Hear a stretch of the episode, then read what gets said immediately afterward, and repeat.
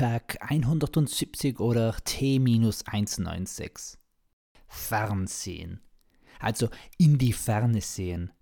Laut den Kursen für Arbeitssicherheit empfiehlt es sich bei längeren Arbeiten vor Bildschirmen oder Gerätschaften mit wenig Entfernung zu den Augen regelmäßig für eine Minute seinen Blick in die Ferne zu richten, um sein Auge verschieden zu belasten. Oder Bellzweigen.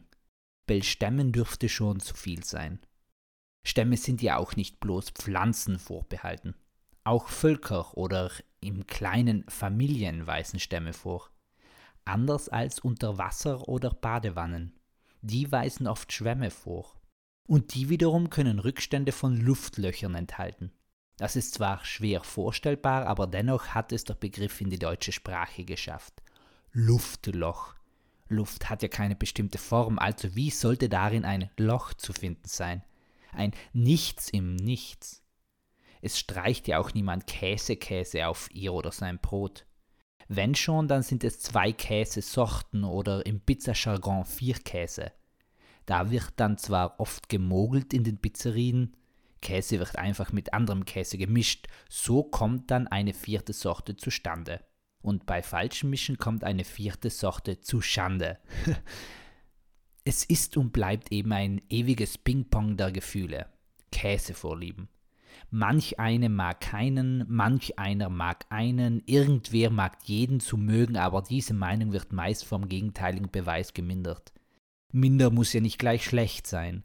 Besonders in der neudeutschen Sprache, welche viele Anglizismen aufnimmt, könnte der Begriff in Zukunft erstrebenswert scheinen. Meint, meint ja das neurale Areal, also die Denkprozesse. Denken tun in der Regel eher kluge Menschen.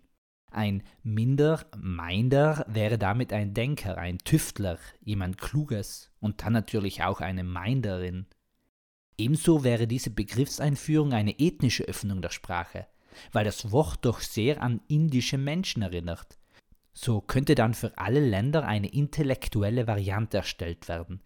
Mitalienerin und Mamerikaner, Mengländerin und Maustralier, mh, nun ja, solange die Länder mit Vokalen beginnen, deutet das vielleicht darauf hin, dass diese Länder IQ-technisch besser unterwegs sind? Das wäre reine Spekulation. Und nicht nur reine, sondern vor allem nationalistische Spekulation.